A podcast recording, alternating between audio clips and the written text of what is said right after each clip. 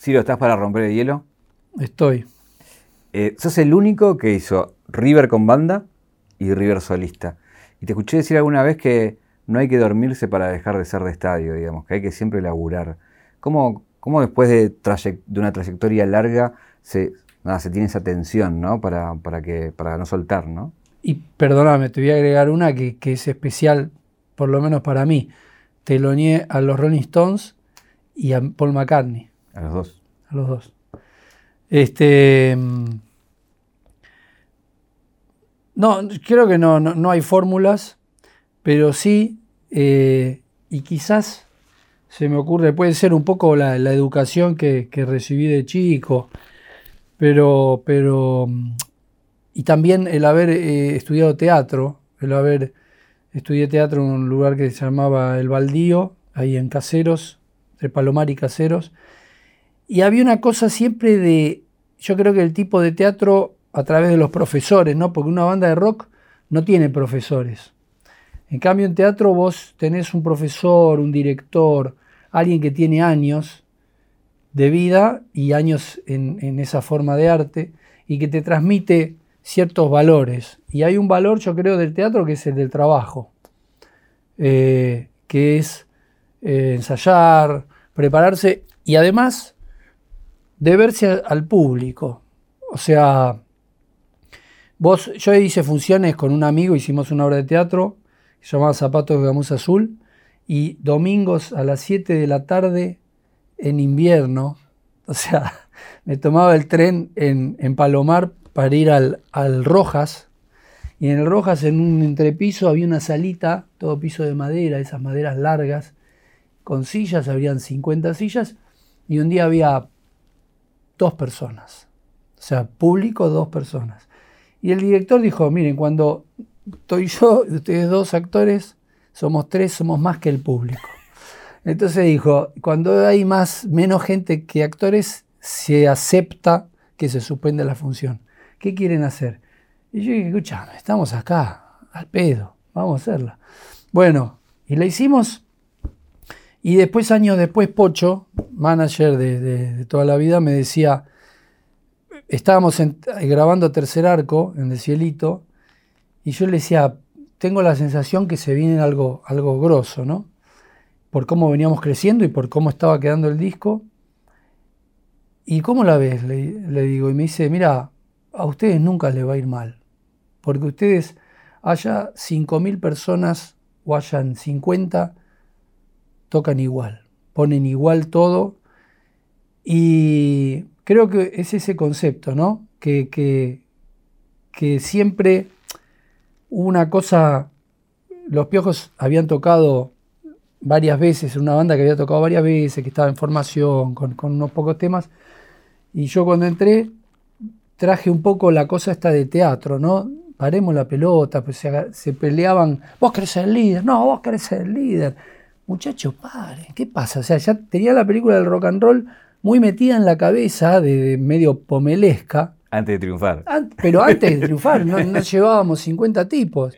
dije, paremos un poco, ¿viste? Primero hay que salir, estar medianamente presentable, digamos, capaces de hacer un show, porque también estaba esa mística de subida a dos vueltas, y, a pesar de que todos tuvimos nuestras, nuestras, nuestros deslices, eh, eh, concientizarnos de que cuando uno va a hacer un show, la gente pagó una entrada. Y esa entrada costó un esfuerzo, esa plata fue tiempo, fue trabajo y fue una decisión pagarla para vos. Entonces vos tenés que darle por lo menos lo que la gente espera. O sea, por lo menos una cantidad de temas, una cantidad de tiempo, de show y de energía. Y creo que eso es un poco lo que responde a tu pregunta. Eh, uno hace, después la gente decide. Pero, pero el, tema de haber podido hacer River con los piojos, haber llegado a River y haber llegado a River solista, para mí tiene que ver con eso y que la gente lo ve y lo aprecia, ve que hay trabajo, ve que hay, que hay una apuesta, siempre hubo una puesta en escena, una, escenografía, una búsqueda. Yo, yo trato en los shows, hago cuatro shows, seis shows en el mismo lugar y trato de variar la lista, no, varío la lista lo más posible Eh, trato de que el, que va dos, tres shows de esa seguidilla vea distintos shows, distintos temas. Eh, y creo que finalmente eso es lo que la gente tiene en cuenta, más allá de que le guste la música, ¿no? Que, capaz en otros casos no, de repente no, no pase, pero creo que eso, eso es lo que la gente eh, valora. Un viaje, un viaje, una vida un recorrido, una reconstrucción. Caja negra. Caja negra. Todo queda registrado en la memoria. Bueno, e-, eso es lo que te iba a decir, que muchas bandas por ahí, cuando consiguieron el éxito, tienen la masividad, se duermen en los laureles porque dicen, está, la gente compró esto, somos esto y hagamos eh, el personaje mismo siempre.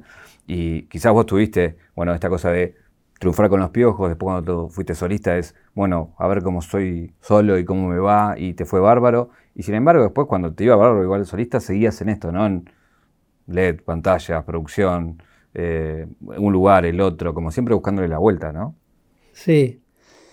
Eh, creo que uno, uno, tiene que hacer eso por, por una cuestión de propuesta y también en lo personal para mí mismo, ¿viste? Buscar no, creo que a veces hay gente que dice, eh, ¿por qué se separaron los piojos? También podría ser una pregunta, ¿cómo hicieron para estar 20 años juntos? O sea, más allá de todo y de lo bien que la pasamos y, todo lo, bueno, éramos cinco o seis personas que, cada uno, viste, es un, individuo. Y eso es algo que, muchas veces pasa en las bandas, que es eh, creérsela muy rápidamente, muy rápidamente o personas también les pasa. Hacen un tema y, entonces, este, digamos, es luchar contra eso, yo creo, es importante y es bueno tener, em, tener siempre referencias, ¿no? Referencias grosas, como para decir, no hay motivo para que me la crea. O sea, ¿qué hice? Mirá lo que hizo aquel. Eh, igual, igual está en tu esencia, calculo, ¿no? Esto de no parar y de estar en el detalle. Sí, sí, sí. A veces, a veces, a veces creo que ahora recién eh, empiezo a, disfrutar un poco más que antes, ¿no? A decir, bueno. Me acuerdo cuando hicimos el primer River con los piojos que, estaba, yo estaba indignado por, por, la cantidad de cosas que salieron mal. O sea, fue increíble la cantidad de cosas que salieron mal. Técnica y humanamente y, cosas que a mí, a mí me pasaron de... de, que, no Contame una que te dolió, a ver. Que te... No, no entiendo por qué, por ejemplo, salí con la camiseta de Crespo.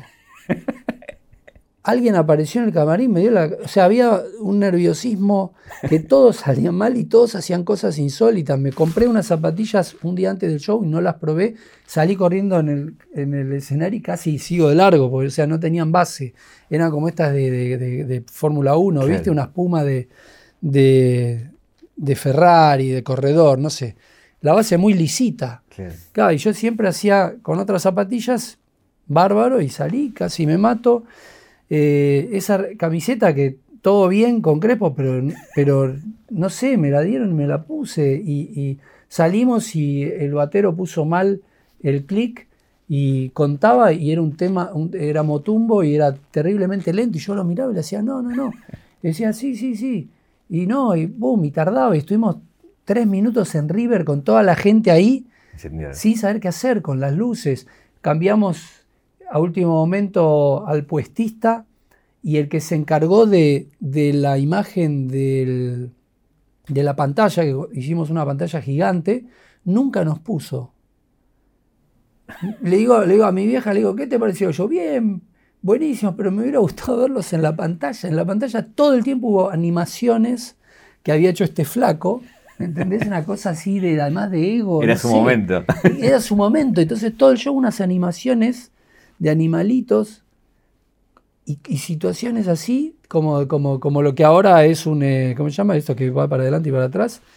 Eh, y, bueno, un boomerang. Todo el tiempo boomerangs y cosas así, 8000. Invitamos a un tipo que toque el bandoneón en la mitad del show. Y digo, che, Clausi. Estaba en el camarín en River, que son 300 metros por lo menos y el tipo caminaba como una persona de 93 años. O sea, se había olvidado el, que el encargado de traerlo al escenario para ese momento. Así, todo River, todo el tiempo así, todo remándola. Pero para la gente lo grosso era ver a los piojos en River. Eso te voy a decir, no cambió nada, pues fue histórico. Entonces fue histórico para todos, fue maravilloso. Ahora, como show, fue terrible, fue remarla. Yo me di una inyección de corticoide en la mitad del show porque tenía, había sido la noche más calurosa y había dormido con aire acondicionado y estaba hecho mierda. No, no, muchas cosas. Pero bueno, esa, esa cosa me pasa de, digo, de, de terminar o de ver, pará, pero ¿y esto? Uh, cierto. Y capaz que todo lo demás está buenísimo, pero he aprendido a superar un poco eso al tipo que, que está delante de todo y te mira así. Están todos saltando y cantando como locos y hay uno que te mira que decís, ¿para qué vino? Porque si está en la tercera fila, digamos, parado, decís, este vino a chorear. Claro. es un punga. Viste que te mira, no sabe la letra, y salta y si este está pungueando. Por supuesto no puede decir nada, ¿viste? ¿Qué estás haciendo? Pero, pero el que está contra la valla, decís, ¿qué le pasa a este flaco, viste? Y te mira con casi con cara de orto de repente. Pero bueno, son, son, son cosas a superar, ¿viste? El problema es lo que laburan con vos, que, te dicen, salió todo bárbaro, y vos decís, no, pero sí. hay uno que me miró ya Me, ya me conocen, ya me conocen.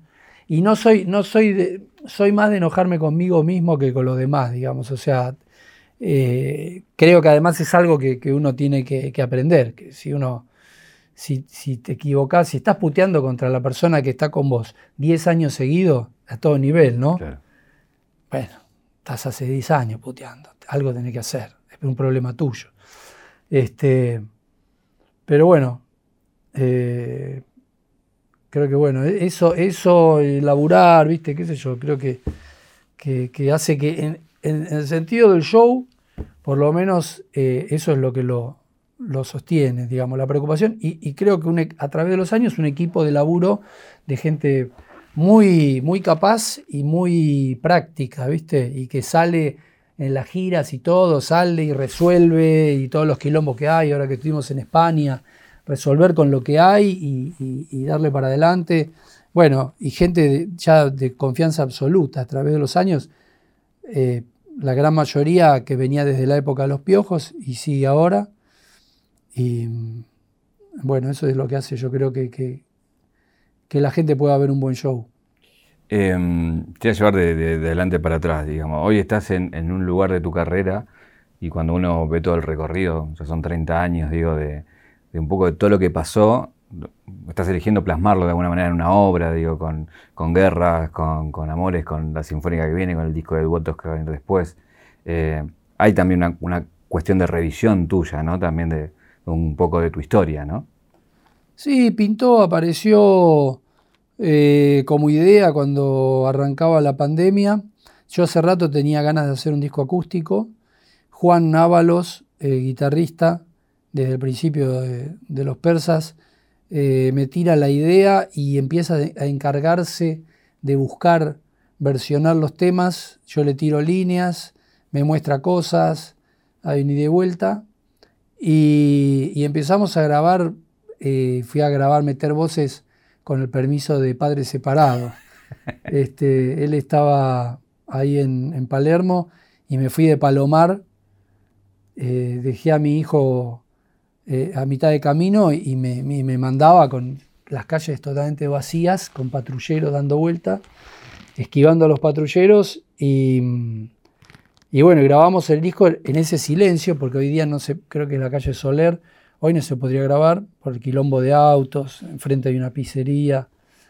Y, grabamos eh, las voces ahí, él grabó muchas bases.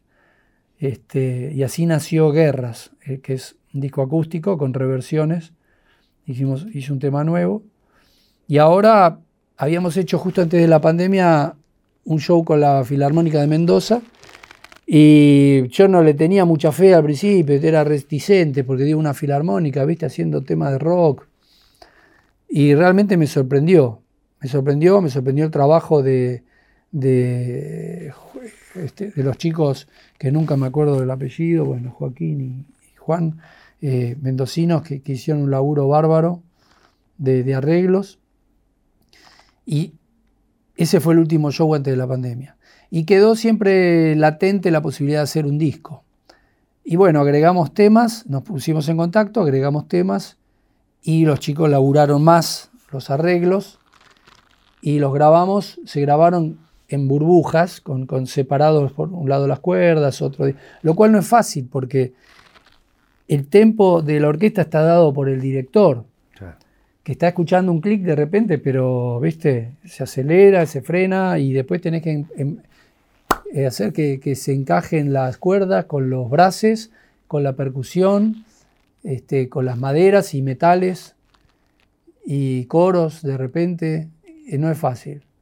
Este, pero está, la verdad que lo, que lo que vengo escuchando está buenísimo, muy bueno. La verdad que me, sorprende, me, hay temas que, parece Hollywood, ¿viste? Arreglos, ando ganas, que digo, wow. Y al principio, al principio decía, esto es medio, medio en el límite, ¿viste? Está muy jugado. Y después me acordé que ando ganas, cuando lo hicimos, teníamos una, una especie de duda, ¿viste? Que saliera, porque no es rock. Y, y teníamos un disco nomás, con los piojos, y Ando Ganas rompía un poco, ¿viste? Con eso. Y decíamos, wow, tenía como antecedente a veces, pero, pero decíamos, ¿qué, va a pasar? ¿Viste? ¿Nos van a putear? Y no, a la gente le encantó. Entonces digo, bueno, abre tu mente, ¿viste? O sea, ahora suena esto a Hollywood, una cosa, pero es, te transporta el arreglo. Y dije, vamos, vamos. Este, está bueno. Después, bueno, es un desafío cantarlo también, pero bueno.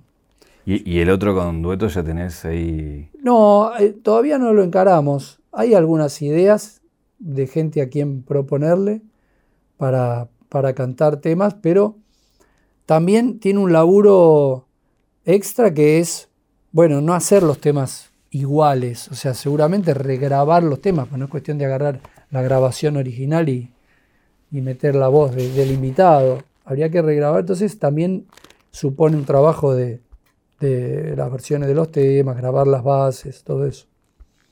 Eh, te decía te iba a llevar de adelante para atrás. Eh, hoy en, un show estás tocando, por ejemplo, Me Mata Limón, ¿no? Eh, y quiero llevarte a el principio, cuando fumigaban con Mickey y que estaban en el cielito y se le cruzaron al indio, siendo fumigadores. Contá un poco esa historia. Con Mickey fumigamos y se llamaba MC, la empresa método de constancia. La empresa, método de constancia, exacto. Mickey Ciro, método de constancia, que no teníamos ni método ni constancia.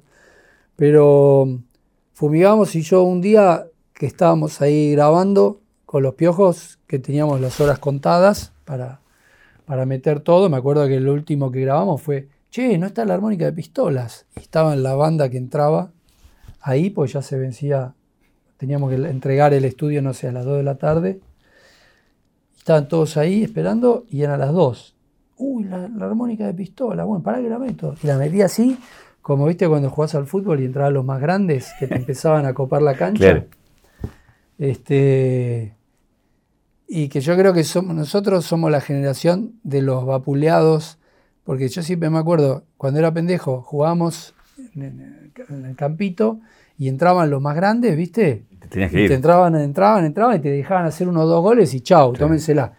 Cuando yo crecí, venían los pendejos, o estaban los pendejos, mejor dicho, jugando, y entraban, ¡eh, tómensela, córranse! Claro, los pendejos, ¿viste? Como tratan a los padres. No sé si vos sos papá. Sí, claro, claro. ¿Viste? Los pendejos, o sea, vos tu viejo te imponía y ahora te impone tu hijo. Somos los boludos. Porque vos no querés hacer lo mismo. De la cadena. Claro. pero nos, cagan nos cagaron a pedo los grandes y ahora nos cagan a pedo los chicos, ¿viste?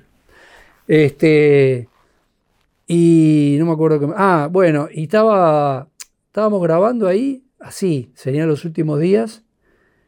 Y, le digo a, a, que era el dueño del cielito, le digo, che, ¿no necesitas fumigar acá? mezclando un tema, ¿viste? Capaz mezclando ando ganas.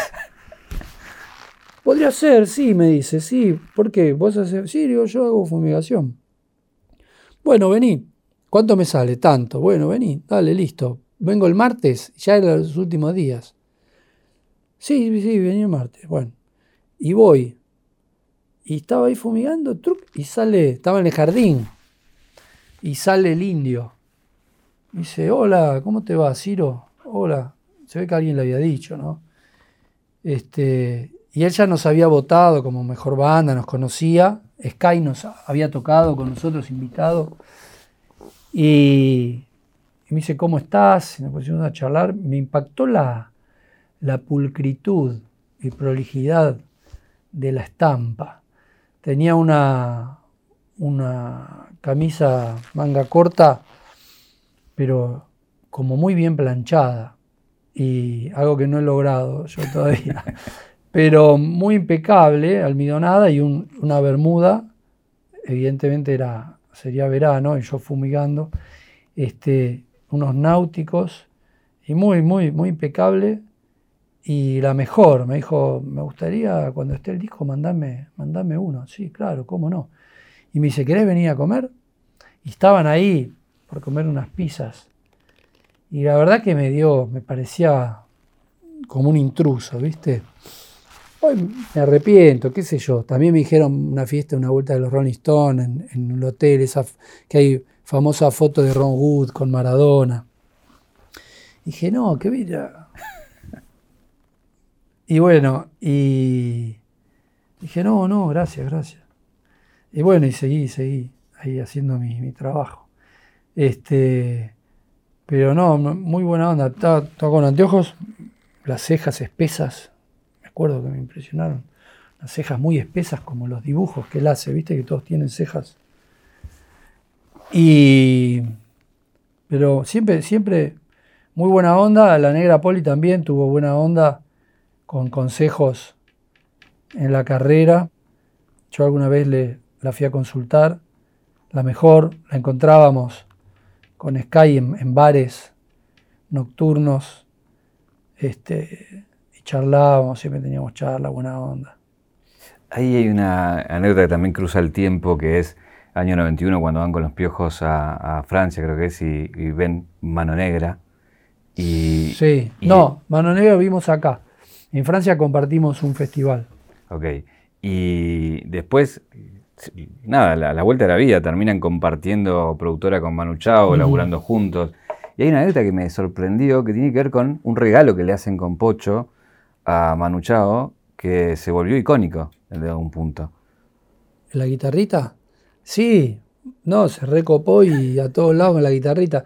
A mí me, me pasó el dato Creo que un amigo, Leo Besares, un amigo del sur que, es músico y hace de todo, le decimos Leo Saberes, porque es un tipo de los que más sabe de muchas cosas a una profundidad eh, sorprendente y conoce luthiers de distintos instrumentos así, y creo que él me pasó el dato que Moyo también le compraba, un chileno que vive en Córdoba, que ahora no me sale el nombre, y hace estas guitarritas.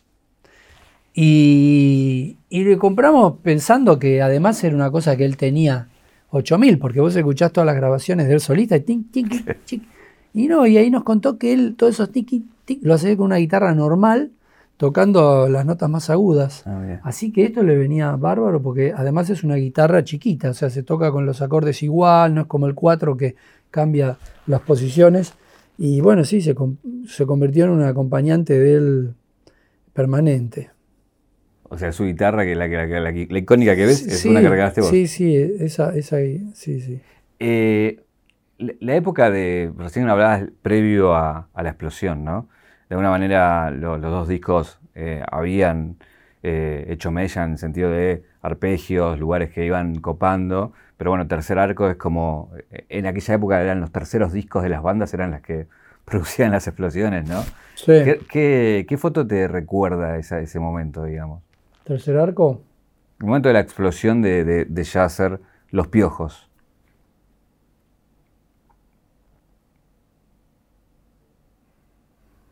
No sé, creo que lo primero son los dos obras. O sea, llegar y decir vamos un obras y que sean dos. Eh, la cosa de, Bueno, después el video, toda una historia para filmar el video. Me viene eso porque hicimos tres obras la segunda vez a fin de año y nos fuimos a, filmar el video de verano del 92.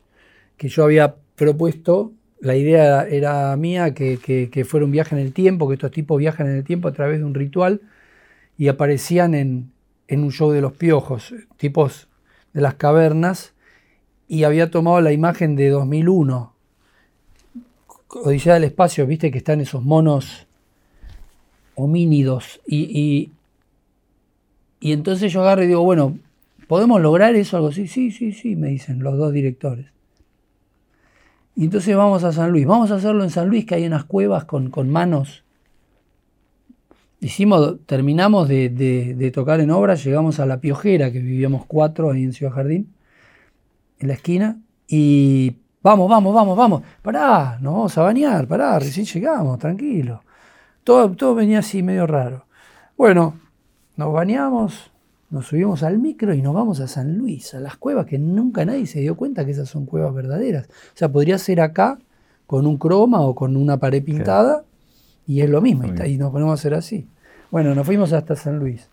Y llegamos a San Luis y digo, bueno, ¿quién va a ser? ¿Quién es el, que va a hacer todo el maquillaje? ¿Dónde está el, equipo de maquillaje? Las cosas, ¿cómo? ¿Sabes lo que había de maquillaje? Dos corchos y un encendedor. Ese era el maquillaje, yo no lo podía creer. Y nos habíamos ido hasta allá y nada, nos cagamos de frío, nos envolvíamos con, unas mantas que había entre toma y toma.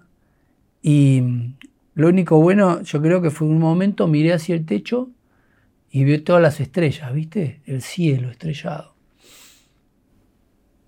Digo, esto de una cueva. Y ahí veo el techo de la cueva. Y en un momento me acerco a un técnico y le digo, ¿viste esas cosas que vos decís como cuando estás estudiando en un grupo que no conoces y decís, este es un boludo. Y vas uno, hasta que un día le confesás a uno, che, ¿no te parece? Y te dice, sí, vos sabés que sí. Me acerco a uno así con la duda, ¿viste? Y digo, che, vos sabés que hace un rato miré para arriba y el flaco me mira, ¿no? Y vi las estrellas. Me dice, a mí me pasó lo mismo. Me dice el chabón. Y estábamos, estábamos en nuestro ritual o o realmente era una, cueva mágica, ¿viste? Porque este, fue un flash, fue tremendo, ¿viste? Cuando estás relajado, así, pum.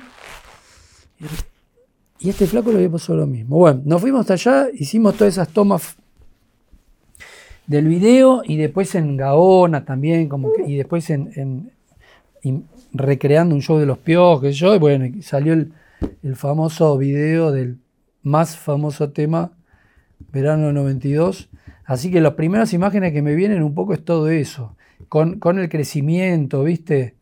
Eh, tremendo, sonar en todos lados, empezar a preocuparnos porque eh, queríamos, queríamos mantener nuestra identidad.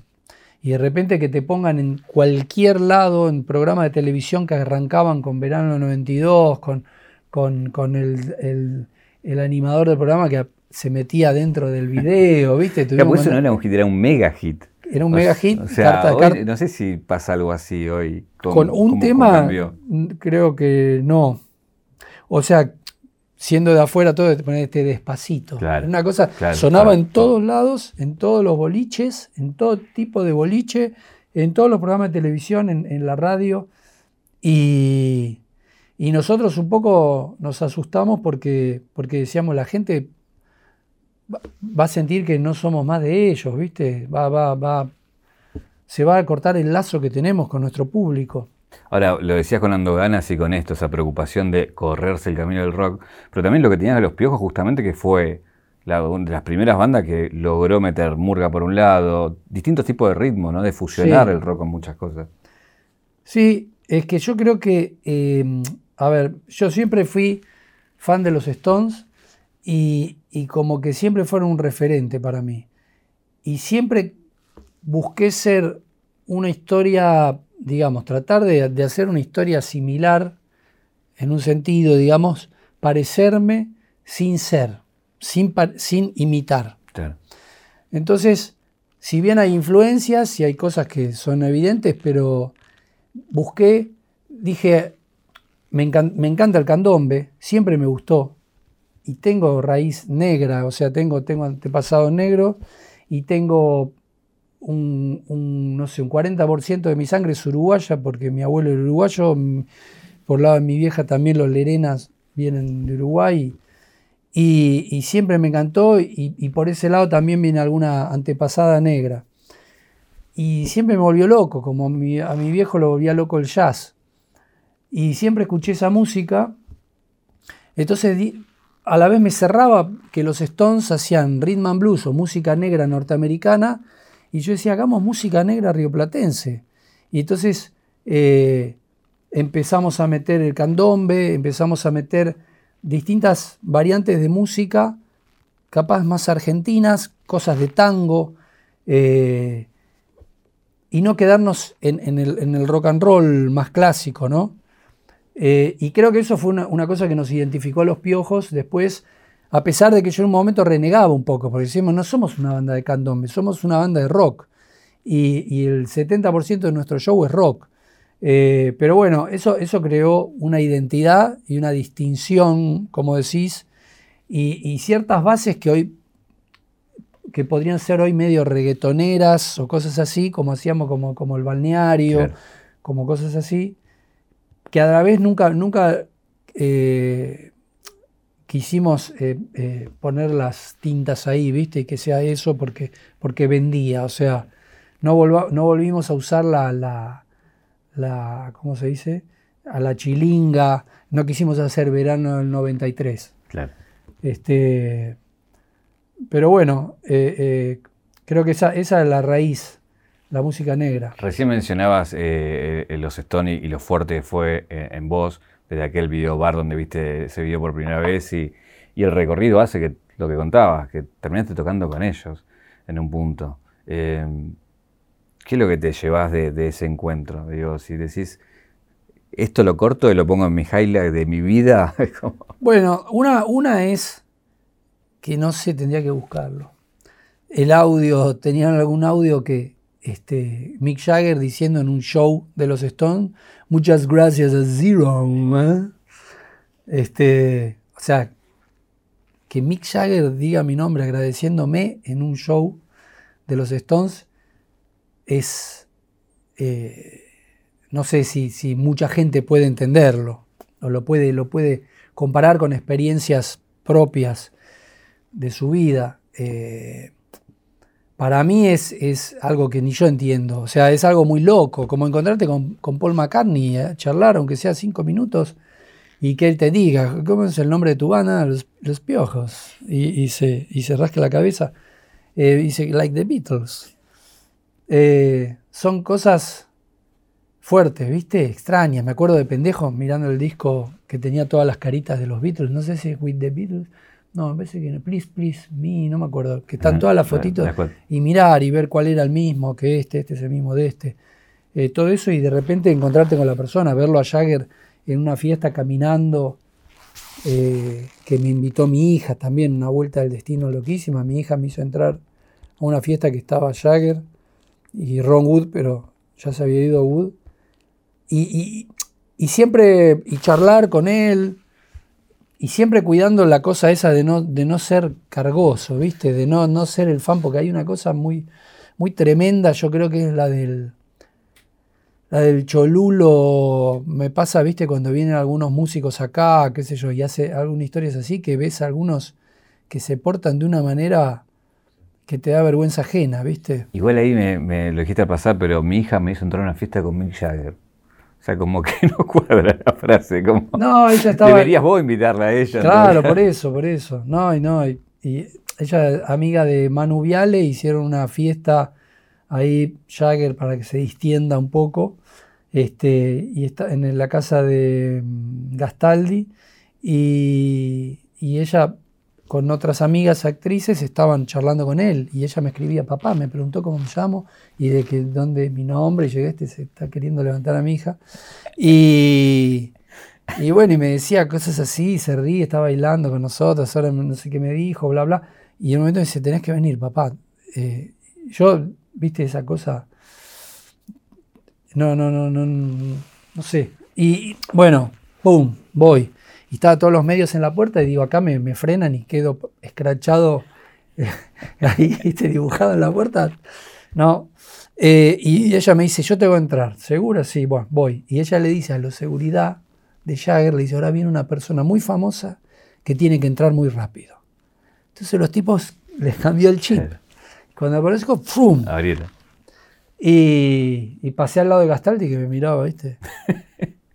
¿Este quién lo invitó? ¿Y este quién es? Y bueno, y entré ahí y estábamos este, en la fiesta y andaba Jagger caminando, hola. Ahí cuando vio que aparecí yo con las chicas, medio se alejó, fue a buscar otro, otro cardumen. Se fue, se fue, ¿viste? Estaba tirando el medio mundo. Y bueno, en un momento me acerqué a hablar y le conté que yo había tocado en el show anterior con los piojos y que yo estaba tocando de, ah, me dice, muy bueno, escucho a la gente. Y después esas cosas, ¿viste? Otro pibe que los conoce les mostró un video porque se pusieron a hablar del, del telonero y decían que no, no, no pasa habitualmente que el telonero ponga todo el estadio saltando como, como lo poníamos nosotros y, y, y le muestro un video y decía, wow, qué sé yo, me estuvieron hablando. Me dice, ah, muy bueno, y me felicitó, ¿cómo, cómo la estás pasando? Bien, le digo, ¿te llevo una armónica? ¿Me la firmás? Sí, claro, qué sé yo. Bueno, yo le dije, me dedico a esto un poco, le digo, por vos. Gracias a vos, for you, le dije mal. Y después cuando nos sacamos la foto el otro día en el show, le dije, no la Me dice, sí, sí, entendí. Este, ¿Cómo te pegó la, muerte de Watts? A ver, es, son estas cosas de, la vida, ¿no? O sea, tenía una edad que la gente suele morir mucho antes. Pero son esas cosas, eh, muertes, yo creo, emblemáticas generacionales, ¿no? Que, que, vos de repente decís, pero si yo tenía 15 y los veía ahí tocando y eran y salía el nuevo video de Emotional Rescue en la tele y eran todos pendejos. Este, y hoy muchos pibes saben quiénes son, pero hasta ahí y conocen muy poco, menos saben quién es Charlie Watts. Y son para mí esas cosas que, que lo que marcan es el paso del tiempo, ¿no? Este, Como muere un poquito de uno, ¿no? Claro, sí, sí, sí. Y esa cosa incomprensible, ¿no? Que uno, que uno dice, o Harrison, o Lennon, que bueno, éramos más chicos, pero decir, no, Harrison no se puede morir. ¿Cómo se va a morir Harrison? O sea, Lennon, ¿viste? Volvía que muera Jagger. Este, Maradona. Este, son, son así, son, son, son golpes del paso del tiempo. Ahí cuando hiciste la, en la pandemia, te sacaste un gusto de que entrevistaste un montón de gente. Mm. Eh, y también vi una, una cuestión ahí que me pareció muy interesante, que vi repetitiva muchas de las entrevistas, que vi muchas, esta cosa de, de, tu gusto por las historias, ¿no? De que te gustan las historias, de que te gustan las anécdotas, y ahí digo una icónica, el que no la vio con Juanse, que es una máquina. Y te quería invitar a vos con respecto a eso, digo, a, elegir dos o tres personas y que cuentes alguna historia, que sé que tenés muchas, pero por ejemplo te quería nombrar ahora, bien los 70 años de Charlie, y sé que hasta hicieron algo juntos. Eh, no sé, alguna anécdota, alguna historia con, él eh, en estos 70 años que puedas aportar. Una, yo creo, de lo más gracioso, siempre es gracioso porque es muy ocurrente y además están las que se pueden contar y las que no. Eh, bueno, una le dije hace poco que le dije, Charlie, ¿vos pensaste una vez si, si, si Mozart eh, viviera ahora y escuchara a James Brown? Le digo, ¿qué haría? Algo mejor. este, y no, una, una, una bueno, la, he contado, que, fue muy graciosa, eh, que fuimos después de... Juan se estaba peleado con Charlie. Entonces estaban tocando en la fiesta de, de TXT, una revista de Castelo, y subí a tocar la armónica, era una zapada. Estaba Maradona, estaba. Sí, entonces suben, sube Charlie, creo, así medio, no sé si de prepo, no sé cómo era, yo subo y agarro el micrófono y toco la armónica. Entonces, ruta 66.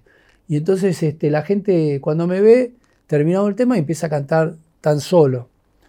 Y entonces nos bajamos, ya como que terminó, y cuando me bajo, Juan se me dice, subamos, subamos, vamos a hacer tan solo, dale, que bueno, bueno. Y como que ignorándolo a Charlie, a propósito. Y estaba Charlie ahí, estaba muy arriba, y una, una chica, por ejemplo, dice, Charlie, sos un genio. Vos no. Y entonces, este, subimos al, al escenario y empezamos, y me dice, ¿qué, qué van a hacer? Y le digo, este, tan solo. ¿Qué es eso? Le digo, es un tema mío, es eh, sol, fa, ¿y cómo es? Sol, fa, do.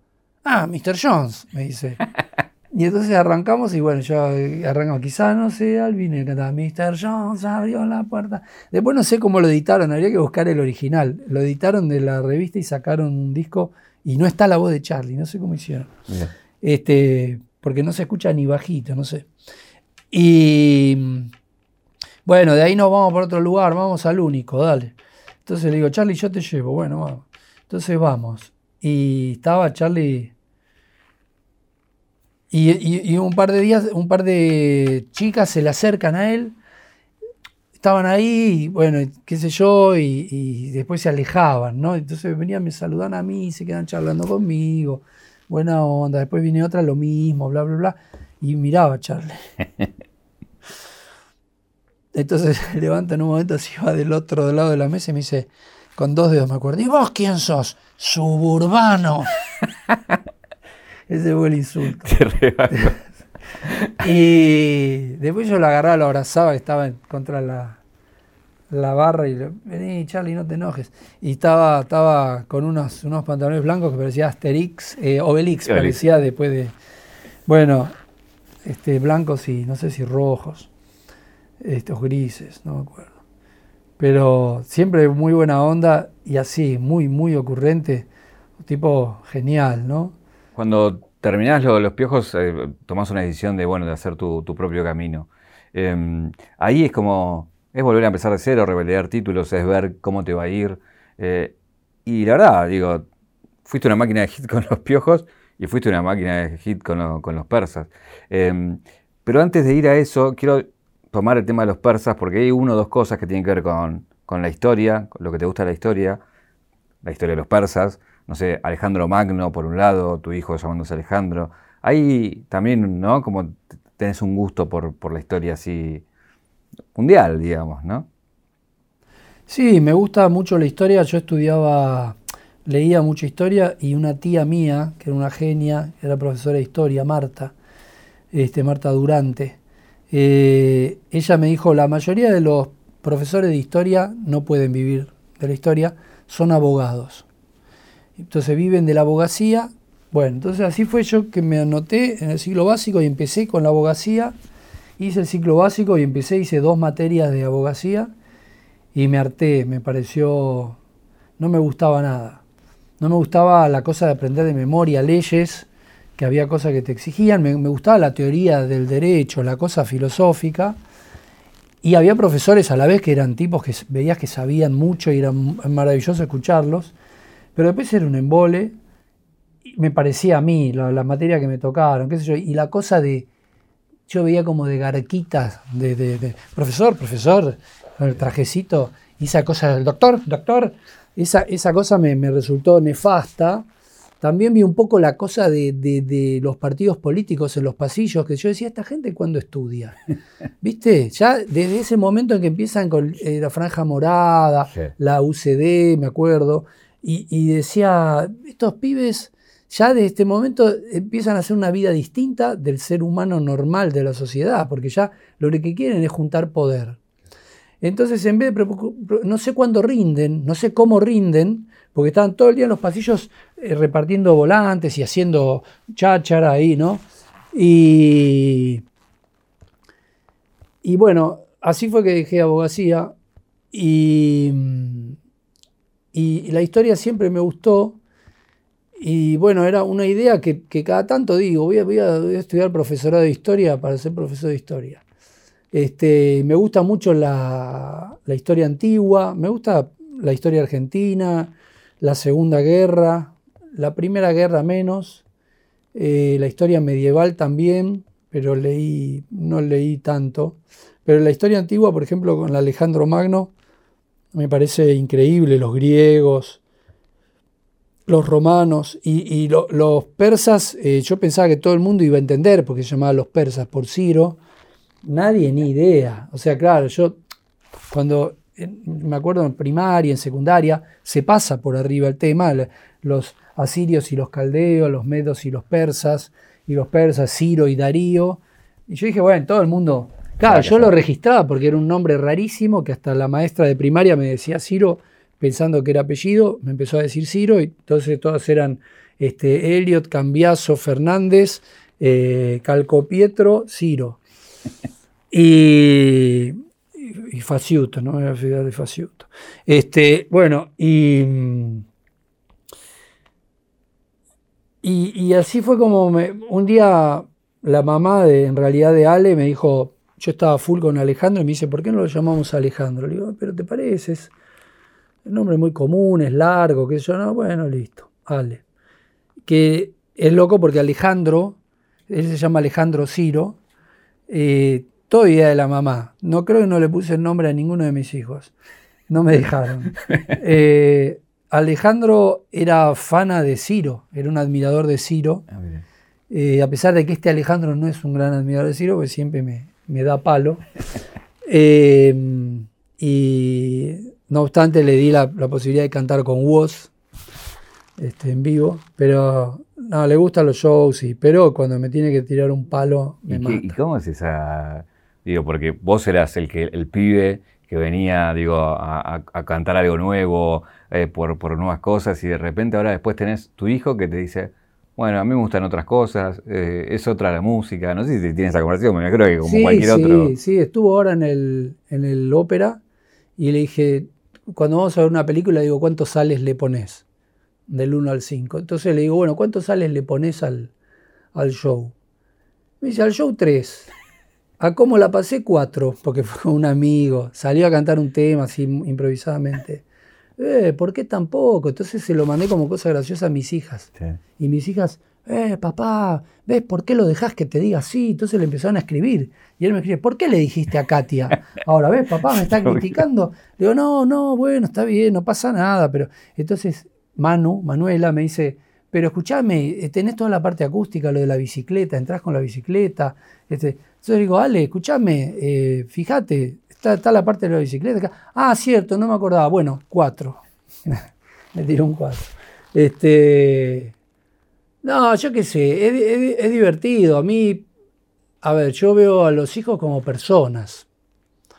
Y, a veces me da la sensación que hay ciertos padres que no los ven como personas, los ven como apéndices. Este, con esta cosa, no sé, viste, del club de fútbol, de la música, y vos tenés que hacer esto.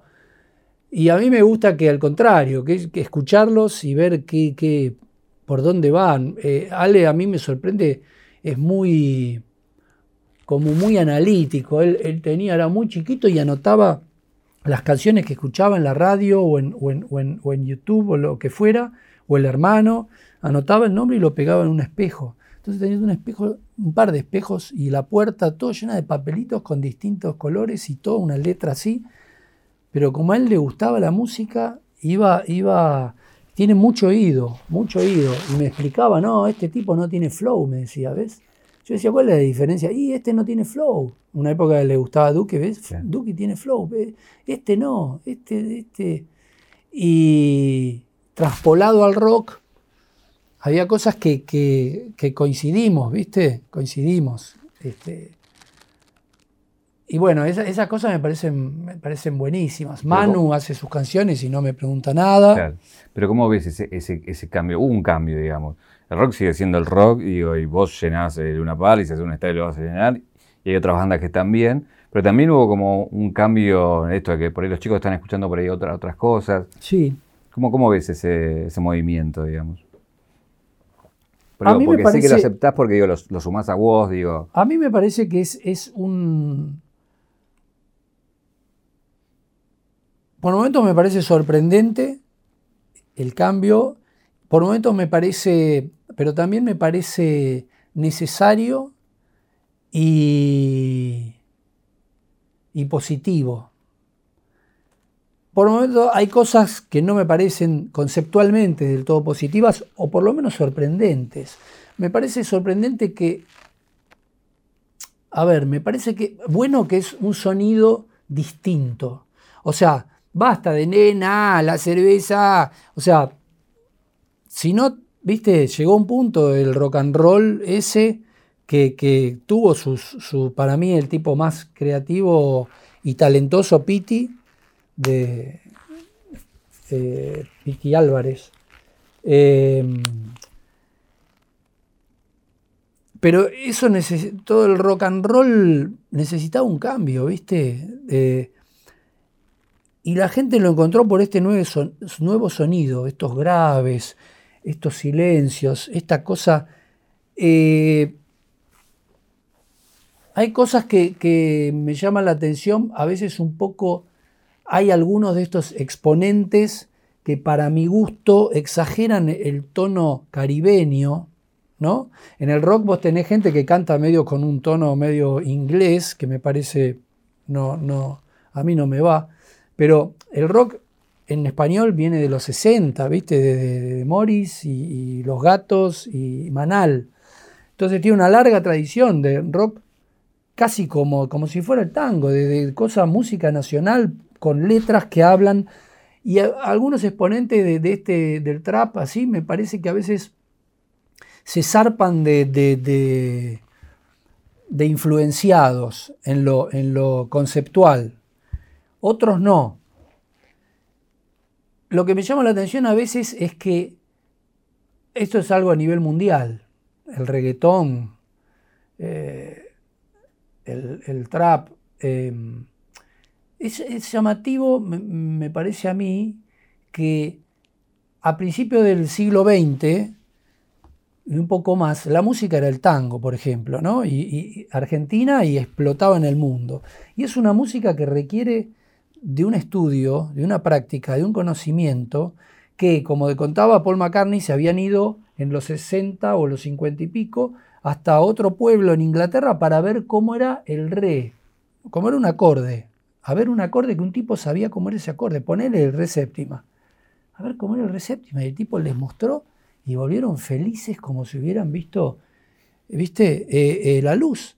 Bueno, hoy día que tenés todo en YouTube y en Internet, todos los acordes, todo seguro, todas las clases de violín, de, bandoneón, de todos los instrumentos, de, armonía, de, una cantidad de cosas, la música sea tan, no quiero cuidar la palabra, pero se haya reducido a algo tan sintético como la voz y una base, básicamente, ¿no? Hay, hay, distintos artistas con distintas búsquedas, justamente Woz, que estuvo acá, creo que, es más musical, hay, hay, muchos capos. Yo creo que, por un lado, es interesante desde un nuevo sonido, una necesidad, una nueva generación tiene que tener un sonido propio. Y la nueva generación eh, eh, rompe con lo anterior, me parece maravilloso, buenísimo, y hay muchas propuestas que me parecen muy interesantes y que es un comienzo. Esto puede derivar con lo anterior en una mezcla que quede algo maravilloso. Lo que me llama la atención, diría como conceptualmente, ¿viste? Que socialmente todos escuchamos más eso de repente, o es lo que está, y no algo que podría ser. O sea, si vos agarrabas en los años 30, 40, decías va a haber una tecnología que no vas a necesitar este, ir a un profesor, porque podés en tu casa, y qué sé yo, y, que las, y podés ver las partituras en tu casa, y podés hacer, decís, wow, en el siglo XXI la música va a ser una cosa de una complejidad casi insoportable, ¿no? Bueno, tuvo, pasamos por Franz Zappa, qué sé yo. Pero, pero digo, va a ser toda una cosa más compleja. Usted tuvo todo el rock progresivo. Eh, y sin embargo, estamos en, la película de Eminem. ¿Viste? En un escenario, ¡pum! Ahí. Eso me llama la atención. Te quiero llevar a, la etapa persa. Eh, también hablamos de hito, ¿no? Hiciste el River, Ferro, tocaste la calle Florida, digo, un montón de cosas que, que fuiste buscándole ese propio color y que obviamente lo encontró con también temas que, pegaron muy fuerte. ¿Cuál es tu lectura hoy si tenés que analizar tu etapa más solista? Eh? ¿Qué, encontraste, pensás, en, ese lugar?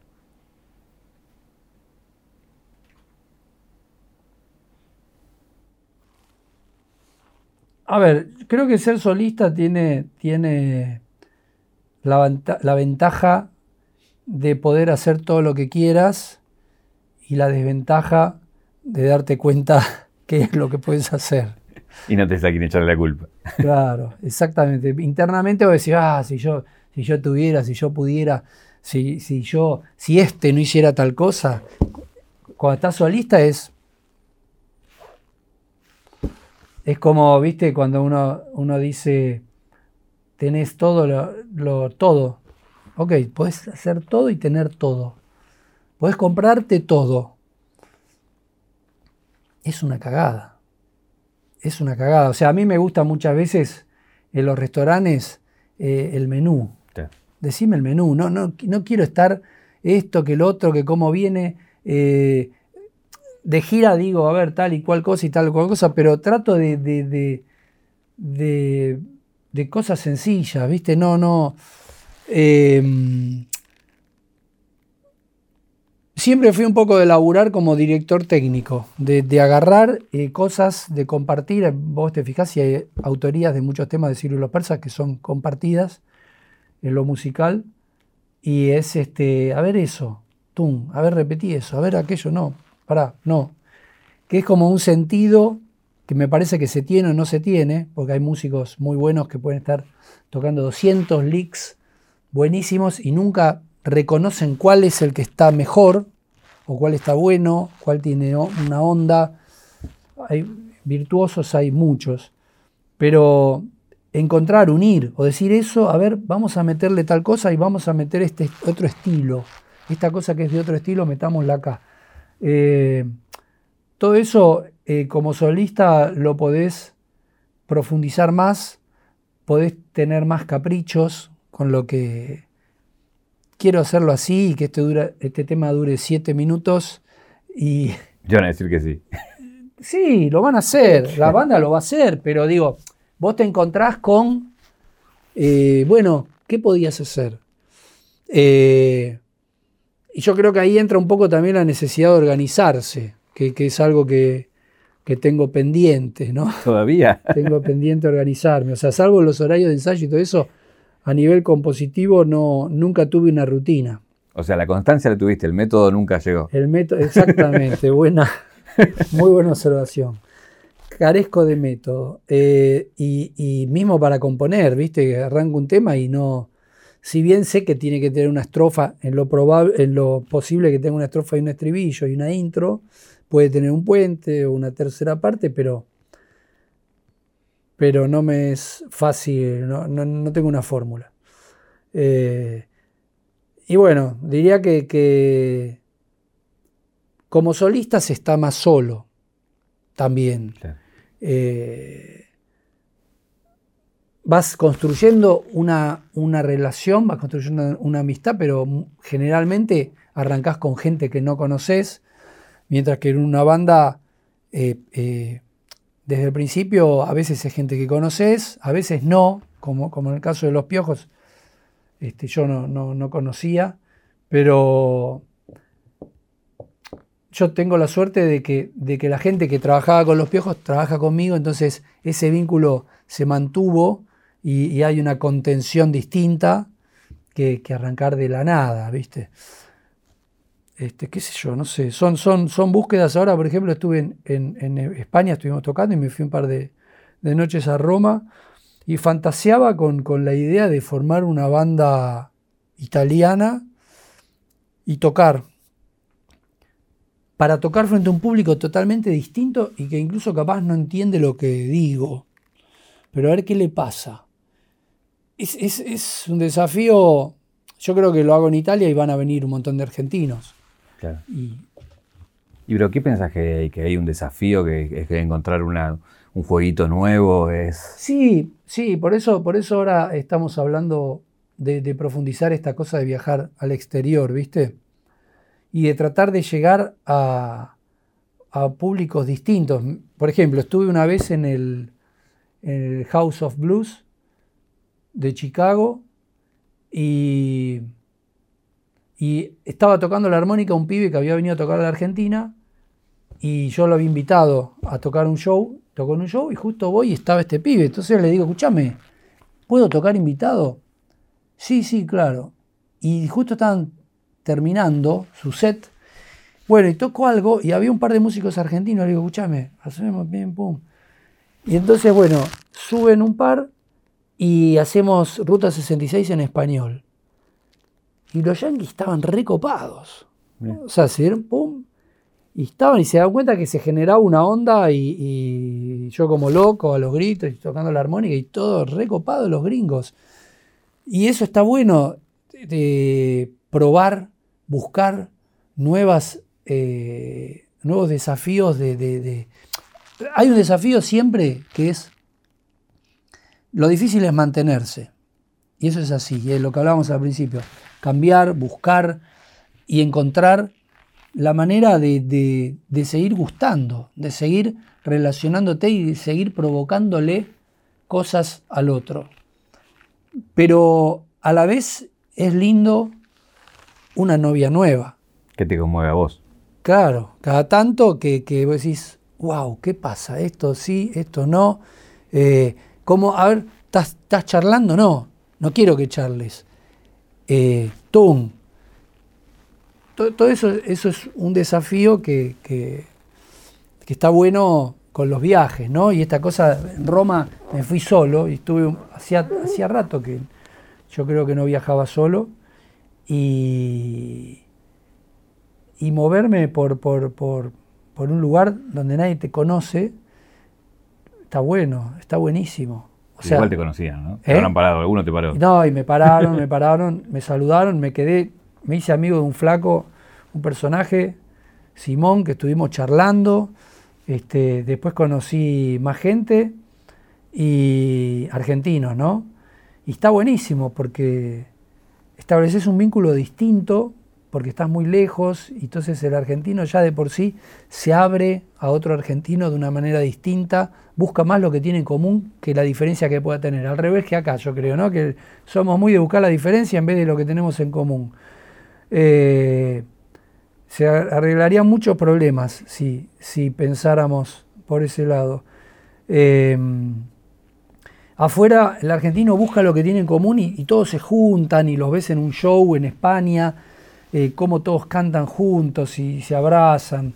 Eh, y, esa, cosa, digo, de caminar en una ciudad como Roma, eh, sin que nadie te conozca, pero de repente charlando con uno, y lo otro es, me encantó. Hacía, hacía, hacía tiempo que no la, no la experimentaba, ¿no? La pandemia me ayudó bastante con, el, con los barbijos. es algo que, el famoso aprecia. No, pasa que también es eh, una cosa que te conozcan, pero lo que creo que te pasa a vos, o sea, nadie se tatúa a Susana Jiménez, por ejemplo, o nadie eh, tiene un recuerdo de un hijo con Susana Jiménez, o de poner canción de cuna mientras mm. tiene a su hijo. Digo, me parece que traspasa un poco eso, ¿no? Sí, es, se forman vínculos eh, fuertes, fuertes trato de, trato de acompañar de donde lo, que puedo, por ejemplo, en casos, eh, casos graves, ¿no? De salud, cosas así, que, que piden un videíto, cosas así. Lo hago con, gusto y desde lo que pueda ayudar y con, con, pesar también. Em, ¿Hay alguna que te haya llamado mucho la atención? ¿De que no entendiste el nivel de fanatismo por tu música o por por, por vos o por el grupo? Em, tuve un par de episodios que mejor no, recordar de gente loca. Gente, gente desequilibrada. Unos cuantos. Ahora me acuerdo de otros. Eh, De todo que te siguen, de que Sí, te- sí, sí, no, no. Con denuncias, o sea, cosas heavies, raras, locas. Este, macumba, cosas así. Eh, sí, muchas, unas- unas cuantas. Y algunas situaciones son un poco preocupantes, ¿no? Uno no es uno solo, además.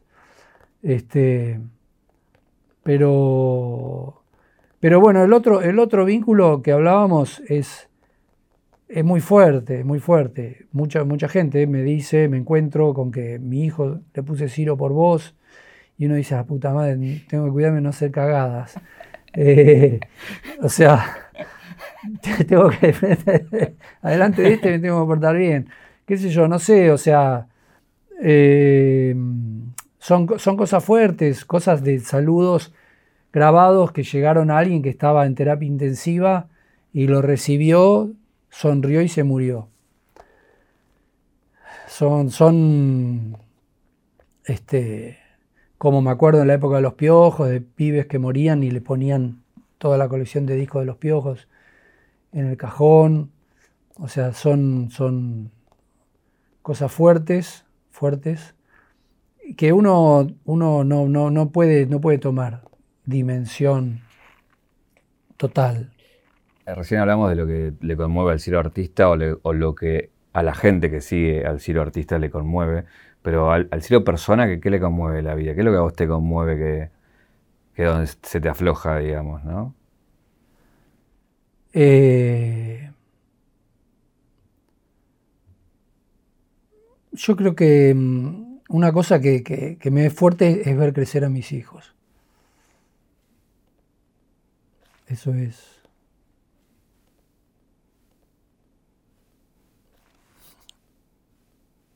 Y ahora, ¿qué, qué te, qué te pasa con eso? ¿Es por, por el tema de esto, de verlo cada vez más grandes, no?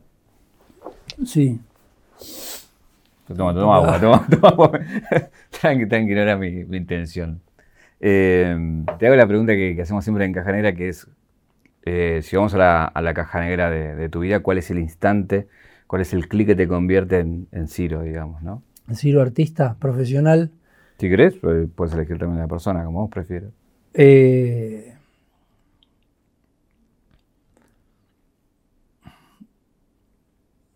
no, no sé si hay momentos eh, o, o hechos, qué sé yo. El conocido, la conocida, digo porque lo, lo dije en muchos reportajes, visión de los Rolling Stones en un videobar en, este, en Ramos Mejía. Eh, ahí dije, quiero estar ahí y que mis amigos dijeron, eso sí, qué bueno ver ese show. Y dice, no, no, ahí en el escenario, decía yo. Eso fue un clic y mm,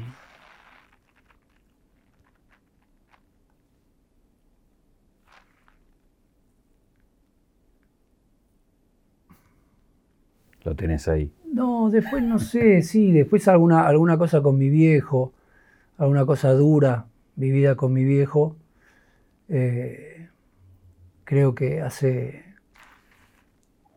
hace descreer, digamos, de, ciertos estereotipos y, y cosas que, se venden como, como seguras, ¿no? Que, que esta vida de, de apariencias vende. Es bueno eso, tenerlo de, de los viejos porque, porque medio como te, te prepara, ¿viste? Como para lo que viene. Sí, perdón, estoy medio, debe ser la, Tranqui. la pandemia. Tengo un regalo para, para hacerte que es eh, el anillo que le regalamos a todos. De... Abrilo para que lo. Yo creo que a, a tu hijo le va a encantar. no te veo que uses, pero es 0800 Don Roach, el anillo de plata, que se lo Muchas regalamos a todos los invitados. Eh, voy a sacar de la caja un celu para mostrarte un video. Que la verdad, eh, nada, es inevitable la pregunta. Perdón, no sabía que ibas a estar así en este momento, pero, pero te lo tengo que mostrar, que es este, ¿no? Es eh, el show de obras, que es con el Diego, Uh, ahí abrazándote.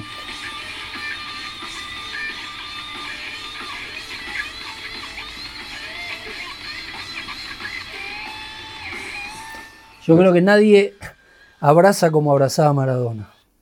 Ah, qué buena frase. ¿Cómo es eso? Sí. Era un tipo tan, tan expresivo, tan explosivo, eh, dueño de tanta energía, que cuando te abrazaba, de verdad, te, te- te- te conmocionaba. Era un abrazo de él, era, era, te atravesaba, ¿viste? Una cosa que vos sentías cómo, cómo te abrazaba, cómo sentías el pecho de él. Así fue la primera vez que lo vi, este, en un boliche, y me dijo, ¿qué querés? Me dijo, gracias por el tema, Ciro, ¿qué querés? Nada, Diego, ¿qué voy a querer? Te agradezco a vos. No, no, pero ¿qué, qué querés? Y justo yo estaba con un amigo y le dijo que vengas al, al próximo show. Listo. ¿Dónde es? En obras. Y así fue como vino.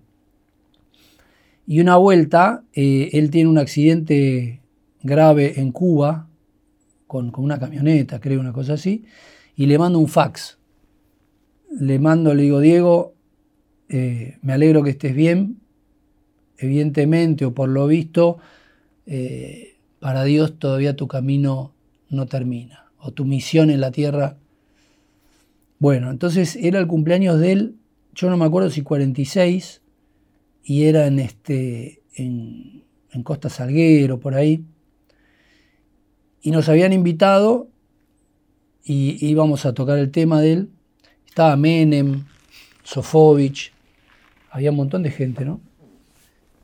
Y bueno, todo avanzaba, ¿no? Diego no aparecía y de repente, ¡pum!, una luz allá al fondo. Se para la música y viene Diego y todos empiezan a aplaudir, este, a gritar, toda la locura, cada vez que aparecía. Y viene, viene, viene, viene, viene, viene, y se le acercaban y él, tú me esquivaba, viene, viene, viene, y cruza todo el salón y me da un abrazo. Me agarra a mí y me abraza. Y me dice, el fax que me mandaste lo pegué así en la cabecera de mi cama. Eh, tienen mil anécdotas. En, eh, los visitaba en la quinta. Sí. que tienen de, tener de esas. Sí. ¿Alguna que se pueda contar? Sí, no, muchas, muchas. Eh, Por ejemplo, una- estábamos así en círculo, con los piojos jugábamos mucho al fútbol, teníamos un montón de, de pelotas y esas cosas yo creo, viste, de, la, de, lo- de las generaciones, ¿no? Cuando yo era chico, me acuerdo, éramos 20 en el campito de enfrente y había una pelota. Claro. Yo en una época tuve una Pintier medio, que era pesadísima, la Pintier se mojaba y era, pesaba una bala de cañón. El famoso dueño de la pelota. Sí, lo fui muy poco tiempo. Pero, pero había, había otro que venía con la pelota que era un malcriado que, viste, lo queríamos matar, pero era dueño de la pelota. Y después tuve otra también de que gané con el, con un, el único álbum que llené, que lo quería llenar, este, que le pegaba y volaba así, 50 metros. Bueno, y, y, y entonces este, tenía esas cosas de las generaciones. Digo, cuando pudimos comprar pelotas, teníamos 20 pelotas. To- Toda la semana comprábamos una pelota nueva, brillante, tango, de todo. A mí siempre la pelota que más me gustó fue la tango. Y bueno, teníamos ahí como 20 pelotas, todos en círculo, y Diego. Entonces, claro, todos charlando y hablábamos boludeces, hacíamos lo que una situación convencional para nosotros. Claro, cada, cada, yo cada uno recibía una pelota, Diego cuatro, ¿no? Entonces todo el tiempo, cada una que recibía hacía alguna magia. Está así, pum, pum, pum, y vi una pelota, y había un palo a 15 metros, que era una, punta que sostenía el techo del quincho, ¿no? pero a 15 metros. Y él hacía 15 minutos que estaba de espalda de ese palo y charlando con todos. Y de repente le, le llega una pelota, la para así y dice, palo, pum, pa, pum. Todos quedamos. O sea, ¿en qué momento vio ese palo? Además, imagínate siendo Maradona, darse vuelta, sí, palo y que la pelota Claro. pase, aunque sea a 10 centímetros del Claro, palo. claro. Es tipo, el chabón dijo palo, se dio vuelta, ¡pum! ¡pa! Un pelotazo. Después nos pusimos a jugar al, al, Alguien dice, vamos a jugar, a- una cancha de tenis.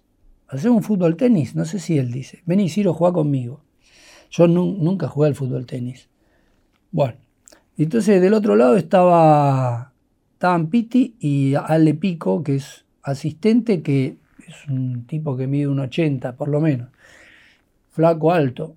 Y, y entonces este, empezamos a jugar, ¿no?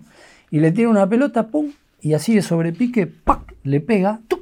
y se da vuelta y se va caminando. Y cuando se va, la pelota va así, y Piti le dice a Pico, encima alto, le dice, dejala que se va. Y Diego dice, seguro que se va. La pelota le pasa por arriba y ¡ping! Pega en la, pica en la línea. Adentro. Cosas así increíbles. Después, bueno, 4 de la, 3 de la mañana, todos arriba en, el- en la sala de ensayo, este, tocando, zapando, había, cantó, cantó un tango, cantó el tango de él, cantó, improvisó, inventaba letras. Este, San Martín, que cruzaba, tenía una cosa como de bronca con San Martín. Porque que, claro, que como el único argentino que le hacía fuerza, entonces le tenía bronca. Le guardé a San Martín. Sí, él que decía que no había cruzado los Andes, no podía cruzar. Y porque él lo cruzó en Boeing y dijo que no se podía. Y entonces, este, medio bardeando, y después eh, eh, cantó la de Celia Cruz, que la deliraba, porque cubana, Claro. come mierda, le Claro. decía. Y, y después se puso a tocar percusión, con absoluto ritmo y sentido ritmo, y tocaba, blum, blum, fenómeno. Y en un momento me dice, toca el himno, toca el himno. Y nos paramos todos que estábamos, que nos costaba estar de pie. Y, y me paro y empiezo a tocar el himno y él así, en cueros. Ah, esa imagen fue increíble, todos parados. En una sala de ensayo era esto. en sala de ensayo. Y él con la mano en el pecho. Impresionante. ¿Qué te pasó cuando, cuando se fue? Eh, a todos nos conmovió, a todos no, no- nos cruzó, Sí, ¿no? Sí.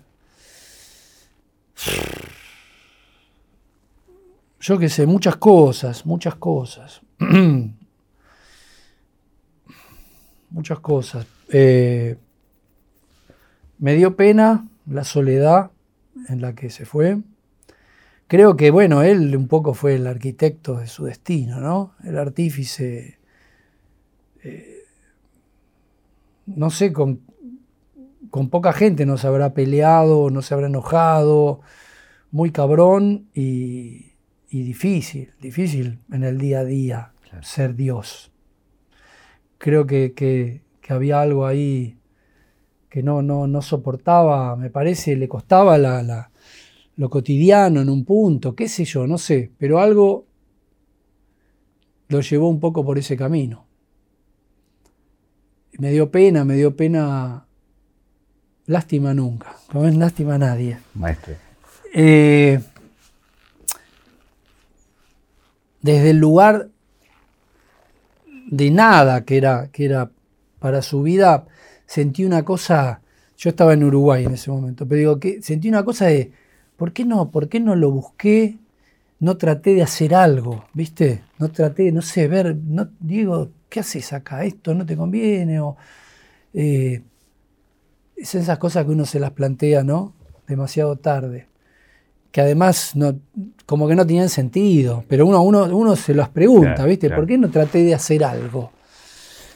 Eh, hacía años que no lo veía, es, es ridículo lo que digo, pero bueno, en la cabeza me apareció. Eh, y después ver esas imágenes de la hija poniéndole flores en las medias, eh, ver ese joven, ese pibe con, con el sol, con todo el sol, entrenando y jugando y haciendo magia.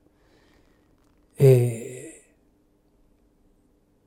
cómo, cómo errores o, cosas o elecciones o lo que sea eh, lo, lo- lo llevaron a donde lo llevaron. Pero después, eh, no sé, la sensación de que no podía ser, que era increíble, que, no podía pasar. Y,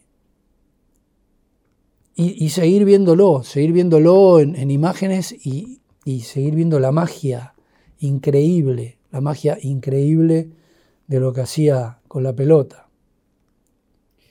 Eh, la última pregunta es, de acá para adelante, ¿qué espina tenés como artista que te la querés sacar? ¿Hay algo ahí que esté que digo, esto lo quiero hacer? Eh, trabajar para, para crecer en, afuera, en España, en, Estados Unidos. Eh, en Estados Unidos, digo, lo veo un poco más difícil por, el rock, por, el público latino, que no sé hasta dónde consume rock. Eh, en Italia, donde se puede. En Alemania hemos tocado con los piojos y había un 80% de alemanes y estaban recopados. O sea, a la vez pasa eso, ¿viste? Vos decís, no, acá no entienden la letra, y hay lugares donde llega lo que haces. Este, eso, eso quiero hacer, que nunca, como nunca, siempre fuimos independientes con los piojos y con los persas, nunca tuvimos una multinacional atrás eh, respaldándonos, poniendo plata, haciendo todo el laburo de, marketing y yo qué sé, y haciéndose cargo de, que sonemos en una radio afuera. Eh, eh, esa es una parte que, un poco quedó en la nebulosa y fueron viajes un poco dispersos. Me gustaría eso. Y por supuesto, para mí nunca se termina la composición de canciones o la canción perfecta. Eh, la búsqueda de, de, una canción mejor, de, encontrar eh, todos esos elementos que hacen que una canción sea realmente buena. ¿no? Es un poco como una, una cosa de arquitectura, ¿viste? Donde todo, hay muchos elementos que por más experiencia que uno tenga, hay veces que no, no resulta no, no, por, no por la trascendencia o no, sino porque a veces yo mismo escucho algo y digo, ¿cómo acá me equivoqué con esto? Acá tendría que haber hecho tal otra cosa. Esto no está bien. A veces en el proceso de composición y grabación uno se, aturde, se aturde y, es difícil a veces, no puedes tomar distancia, ver, qué sé yo. Y a veces cosas que salen mejor, otras como uno espera, pero a veces salen peor a veces por, cosas sencillas. Pero bueno, digamos que no, no se termina nunca. Y la, última en serio es, ¿qué te preguntarías? ¿Cómo? ¿Qué te preguntarías? ¿A qué edad pensás retirarte? Ciro, muchas gracias.